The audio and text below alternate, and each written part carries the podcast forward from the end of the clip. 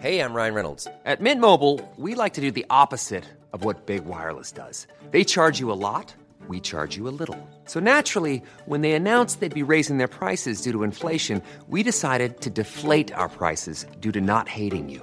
That's right. We're cutting the price of Mint Unlimited from $30 a month to just $15 a month. Give it a try at mintmobile.com slash switch. $45 upfront for three months plus taxes and fees. Promo rate for new customers for limited time. Unlimited more than 40 gigabytes per month. Slows. Full terms at mintmobile.com.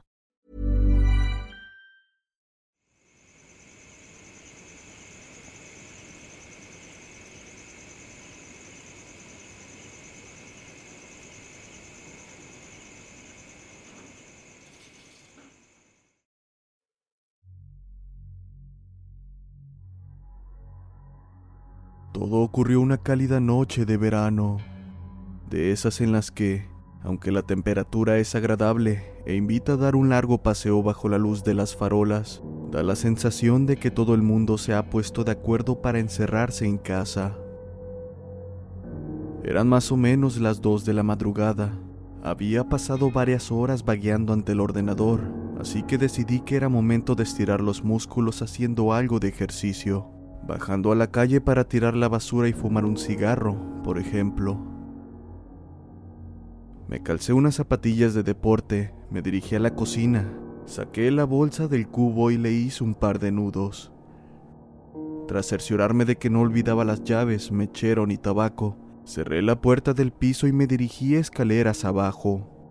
Habría podido elegir tomar el ascensor, pero teniendo en cuenta que a esos cacharros les suele dar por pararse de golpe. Habría sido un error quedarme encerrado dentro, con la única compañía de una maloliente bolsa de basura. Recorrí los pocos metros que separaban mi portal de los contenedores, disfrutando del ambiente de soledad que reinaba en mi calle, unido a la tenue iluminación y la invisible caricia procedente del asfalto caliente bajo mis pies. Tras meter la bolsa en uno de los cubos volví a mi portal y, antes de entrar, encendí un cigarrillo, disfrutando de cada calada, mientras oía en la distancia el sonido de ambulancias y coches acelerando, la banda sonora que suena de fondo cada noche en la gran ciudad que es Madrid. Mientras daba buena cuenta de mi cigarro, eché un ojo al gran edificio de viviendas que esperaba mi regreso un bloque levantado a finales de los años 60, con paredes de ladrillo rojizo, seis alturas y una planta de garage bajo sus cimientos, similar a los cientos de edificios que, en aquella época, el Ministerio de Vivienda construyó en toda España. Junto al portal, aún se conservaba la placa que daba fe de ello. Mis padres fueron los primeros dueños de la casa. Tras el paso de los años, su afán ahorrador les permitió hacerse con un chalet en las afueras, por lo que yo, siendo hijo único, tuve la suerte de pasar a ser el dueño y único habitante de la vivienda. Cuando acabé el cigarrillo, tiré la colilla al suelo y entré en el portal. Por un momento pensé en subir andando hasta el quinto piso, donde se encuentra mi departamento, pero la vagancia pudo más así que llamé al ascensor. Cuando éste llegó a la planta baja, entré en el habitáculo. Una de las curiosidades que tenía aquel edificio era dicho ascensor. No todos los bloques de viviendas de la época contaban con uno, y se consideraba una mezcla de lujo y suerte el poder llegar a casa en una de esas cosas cuando se levantó el edificio. Esto hacía que la estructura fuese algo vieja, sus paredes, sus espejos y su cuadro de botones tenían más de 50 años. Lo que más me llamaba la atención de este último detalle era el correspondiente al garage. Había un botón para cada piso, excepto para el sótano, en cuyo lugar había una cerradura. Todos los vecinos teníamos una copia de la llave. El motivo era, según los constructores, evitar que el cálido garage se llenase de mendigos por las noches. Miré aquella cerradura con curiosidad, aquella vieja cerradura. Entonces, una idea se me pasó por la cabeza. En lugar de pulsar el botón del quinto piso, eché mano al manojo de llaves que había en mi bolsillo e introduje la llave correspondiente. Para acceder al sótano, había que girarla hacia la izquierda, pero ¿qué ocurría si la giraba hacia la derecha? Hice la prueba. Nada. La cerradura hacía tope, como era de esperar. Tonto de mí, pensé. Volví a intentarlo, girando con más fuerza, con mucha más fuerza. En ese momento, y de forma inesperada, la cerradura se dio, poniendo el ascensor en marcha. Sorprendido ante aquello, fijé los ojos en el indicador luminoso. Mientras el ascensor descendía, aquel pasó de mostrar un cero a mostrar un menos uno, pero llegando a este piso, el ascensor no se detuvo. Durante casi un minuto, el trasto continuó bajando, traqueteando y rugiendo como de costumbre. El indicador luminoso mostraba dos guiones intermitentes. Entonces y de repente, el ascensor se detuvo y su puerta se abrió. Ante mis ojos, se extendía un largo y estrecho pasillo, apenas más ancho que el propio ascensor. La iluminación procedente del interior de este no bastaba para iluminar aquel pasillo, que era engullido por una tenebrosa obscuridad, y no se apreciaban escaleras que llegasen allí desde un piso superior. Hola. Mi voz retumbó por las paredes y desapareció en el oscuro espacio.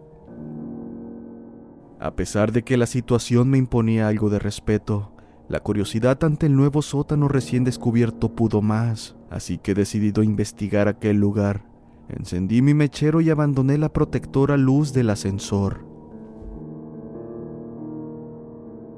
Me giré por un momento y pude ver que, en aquella planta, no había botón para llamar al ascensor, sino una cerradura.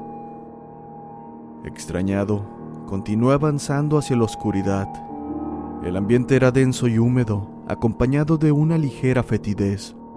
A unos 20 metros, el pasillo torcía hacia la derecha, desembocando en una galería a la que daban varias puertas, como en las cárceles que salen en las películas.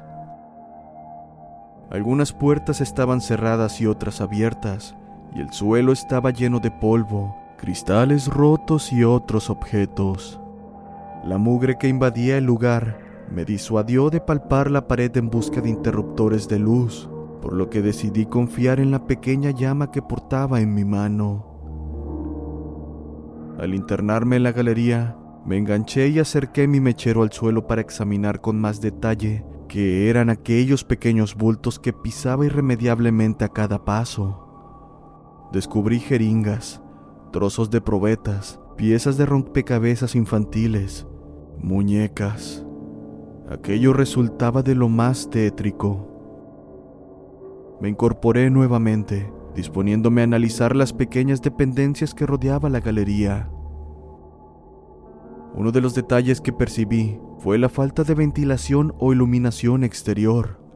Aunque era noche cerrada, no había rastro de salidas al exterior por las que se colase la luz de las farolas, ni mucho menos alguna corriente de aire que hiciera vibrar la llama de mi mechero. Aquel era un lugar completamente cerrado, y a saber a cuántos metros bajo tierra me encontraba en aquel momento. Sin más remedio, recorrí varias de las salitas y vi que todas tenían elementos en común. Pequeños, anticuados y oxidados camastros, mesitas y sillas, además de material médico. El lugar estaba infestado de gasas, correas, pastillas desperdigadas por el suelo. Definitivamente aquello parecía un hospital en miniatura, un hospital antiguo y fantasmagórico, detenido en una época pasada, en el que la acumulación del polvo es el único indicador del paso del tiempo. Aún me arrepiento de entrar en una de aquellas dependencias. La luz del mechero mostraba sobre el mugriento colchón un bulto del tamaño de un ser humano, envuelto en ropa de hospital. Me acerqué sigilosamente, temiendo lo peor, y arrimé el mechero al gran objeto. El aumento de luz mostró una escena horripilante. rodeado de heces y manchas de orina, se encontraba ante mí un cadáver humano en posición fetal que me daba la espalda. El hedor era insoportable. Reprimí un grito mientras permanecía en cuclillas ante aquella dantesca escena. De repente, el terror invadió mi cuerpo.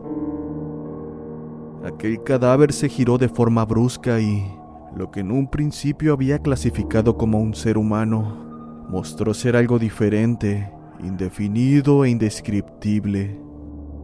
El cuerpo de aquel ser estaba cubierto de llagas y heridas.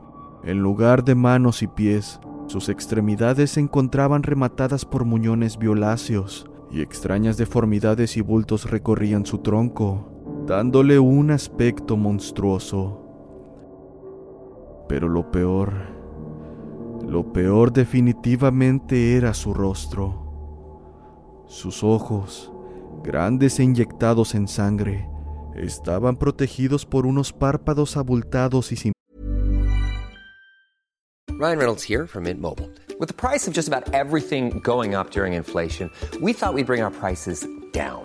So to help us, we brought in a reverse auctioneer, which is apparently a thing. Mint Mobile unlimited premium wireless. Ready to get 30, 30, bit to get 30, bit to get 20, 20, 20, bit to get 20, 20, bit to get 15, 15, 15, 15 just 15 bucks a month. So, Give it a try at mintmobile.com slash switch. $45 upfront for three months plus taxes and fees. Promo rate for new customers for limited time. Unlimited more than 40 gigabytes per month. Slows. Full terms at mintmobile.com. Spring is my favorite time to start a new workout routine. With the weather warming up, it feels easier to get into the rhythm of things. Whether you have 20 minutes or an hour for a Pilates class or outdoor guided walk, Peloton has everything you need to help you get going. Get a head start on summer with Peloton at onepeloton.com. pestañas. En lugar de pelo, su cabeza poseía infinidad de cicatrices y grapas que partían desde sus pobladas cejas, las cuales se perdían hacia su nuca. Sus orejas, irregulares y enormes, no mostraban pliegue alguno, dotando al ser de un aspecto simiesco. Tampoco poseía nariz, y de sus orificios nasales surgían dos hilos de sangre reseca.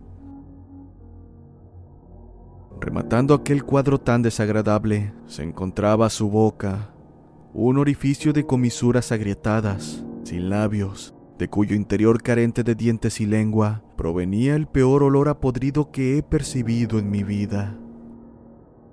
Sus ojos se fijaron en los míos, y de su garganta surgió un bramido gutural, ronco y a la vez potente. Grité. Grité con todas mis fuerzas y mi voz se entremezcló con la del monstruo. Teniendo en cuenta la postura en la que me encontraba, caí de espaldas sobre el mugriento suelo y el mechero se escapó de mi mano, dejando el lugar en la más absoluta obscuridad. Mientras palpaba en el suelo en busca del mechero, oí cómo crujían los muelles del colchón, y antes de que pudiese reaccionar, aquel despojo se me echó encima, lanzando una vez más su aterrador alarido. Mientras su apestosa saliva caía sobre mi frente y un escalofrío me recorría de arriba hacia abajo, cejé en mi empeño por hacerme con el mechero y pataleé con todas mis fuerzas, tratando de zafarme del horripilante ser. Me arrastré unos metros hacia atrás, me levanté y salí de la instancia, a obscuras, tratando de recordar la disposición de aquella planta, temiendo tropezar o dar bruces con alguna de las paredes. Mientras huía en dirección al ascensor, pude oír cómo aquello se arrastraba entre los cristales rotos del suelo, siguiendo mis pasos. Llegué al pasillo y sentí que volvía a la vida cuando me invadió la luz encendida del ascensor abierto. Entré, pulsé el botón del quinto piso y, lleno de impaciencia y pavor, esperé a que la puerta se cerrase y el ascensor se pusiese en marcha. Aunque para mi desgracia, el aparato no obedecía mis órdenes. Aunque el botón del quinto piso estaba encendido, la puerta no se cerraba y el crujir de los cristales se escuchaba cada vez más cerca. Me di media vuelta. Ante mí, el pasillo se extendía una vez más, engullendo la luz del ascensor. Sin embargo, ahora no sentía curiosidad ante aquella escena, sentía verdadero horror. Quería huir de ahí, y el ascensor no se movía. De repente, se hizo el silencio.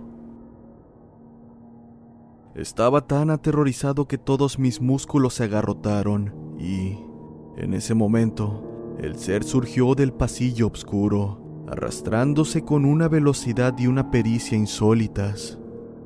Venía hacia mí, mientras gruñía, jadeaba y chillaba como ninguna criatura conocida. Ante la desesperación, apreté repentinamente el botón del quinto piso, mientras el miedo me hacía llorar y la criatura se aproximaba rápidamente. Cuando estaba a punto de entrar en el ascensor, agité mi pierna ante él, lo que le hizo retroceder atemorizado, sin que apartase la vista de mis ojos en ningún momento. En ese instante, las puertas se cerraron y el ascensor comenzó a subir. Fijé la vista en el indicador luminoso. Los dos guiones parpadeantes dieron paso a menos uno, luego a un cero, un uno, etc. Algo más calmado, me miré en el espejo y fui consciente de mi aspecto. Mi rostro estaba cubierto de una mezcla de baba y mucosa sanguinolenta, mezclada con mis propias lágrimas. Cuando quise pasar el dorso de la mano por mi frente, descubrí que mis ensangrentadas palmas estaban llenas de cristales rotos y comencé a sentir su dolor. Minutos antes, en aquel segundo sótano, el miedo no me había permitido ser consciente de cómo se me habían clavado en la piel. Llegué a casa y entré corriendo al baño. Los crecientes recuerdos de todo lo que había ocurrido allá abajo se agaloparon en mi mente y no pude evitar arrodillarme ante la taza del baño y vomitar la cena. Me di una ducha más larga de lo habitual, aún invadido por el asco. Curé las heridas de mis manos y esperé a que llegase el día, incapaz de dormir. A la mañana siguiente, cuando la luz del día se llevó todos mis miedos, llamé a un amigo que vivía en uno de los edificios cercanos. Dicho edificio era similar al mío, construido en la misma época, con la misma planta y con un ascensor exactamente similar.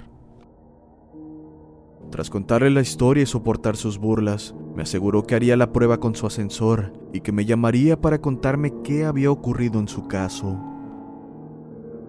Esperé su llamada intranquilo y, a los pocos minutos, sonó mi teléfono.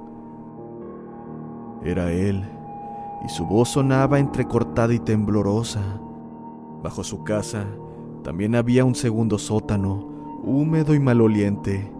Sin embargo, él no se había atrevido a adentrarse y no tenía intención de hacerlo. No pienso volver a coger ese ascensor en mi puta vida. Eso fue lo que dijo, y la verdad es que su opinión coincidía al 100% con la mía.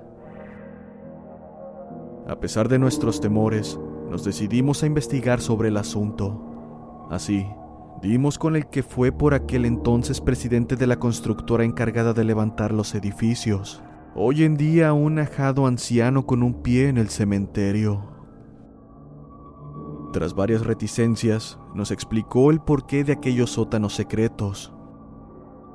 En 1996, la recién inaugurada central nuclear de Sorita, en Guadalajara, había sufrido una grave fuga en uno de sus reactores, provocando una nube radiactiva que se extendió por los pueblos de los alrededores.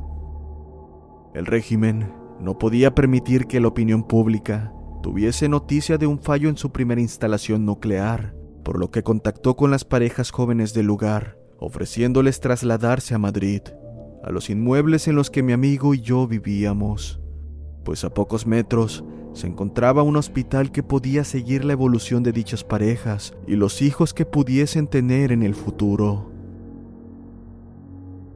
Para disimular aún más la situación, vendieron algunas de las viviendas a gente que no tenía nada que ver con el incidente, como mis padres o los padres de mi amigo.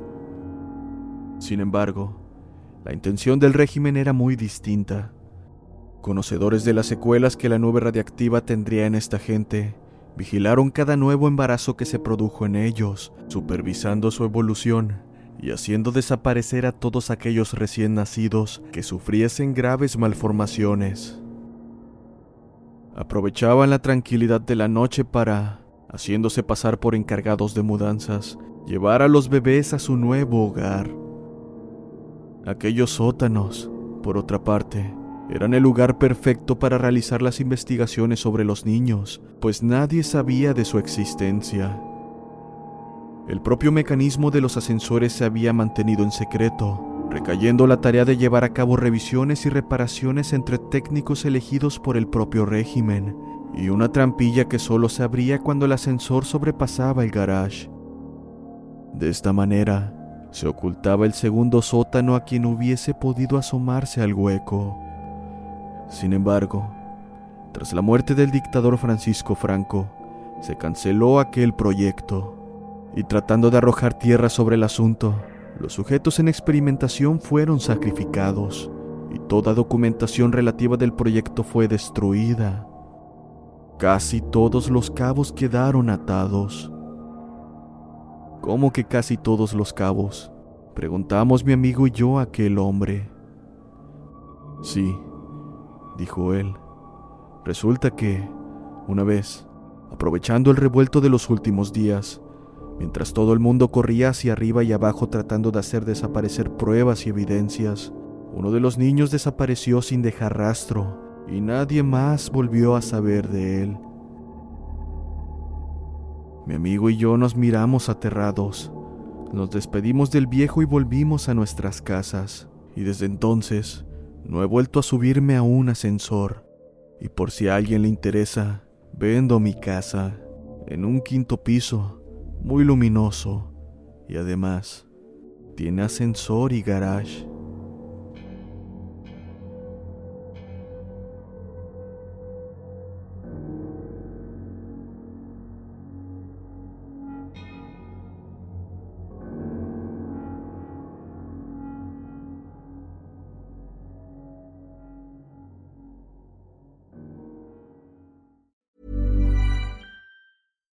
If you're looking for plump lips that last, you need to know about Juvederm lip fillers. With Juvederm Volbella XC and Juvederm Ultra XC, your lip look, whether it's subtle or bold, can last up to one full year with optimal treatment and no additional maintenance. Find a licensed specialist and see if it's right for you at juvederm.com today. That's J U V E D E R M.com. Add fullness to lips in adults over 21 with Juvederm Volbella XC or Juvederm Ultra XC. Do not use if you have severe allergies or a history of severe allergic reactions, or if you're allergic to lidocaine or the proteins used in Juvederm. Tell your doctor if you have a history of scarring or taking medicines that decrease the body's immune response or that can prolong bleeding. Common side effects include injection site redness, swelling, pain, tenderness, firmness, lumps, bumps, bruising, discoloration, or itching. As with all fillers, there's a rare risk of unintentional injection into a blood vessel, which can cause vision abnormalities, blindness, stroke, temporary scabs, or scarring. For full important safety information, visit juvederm.com.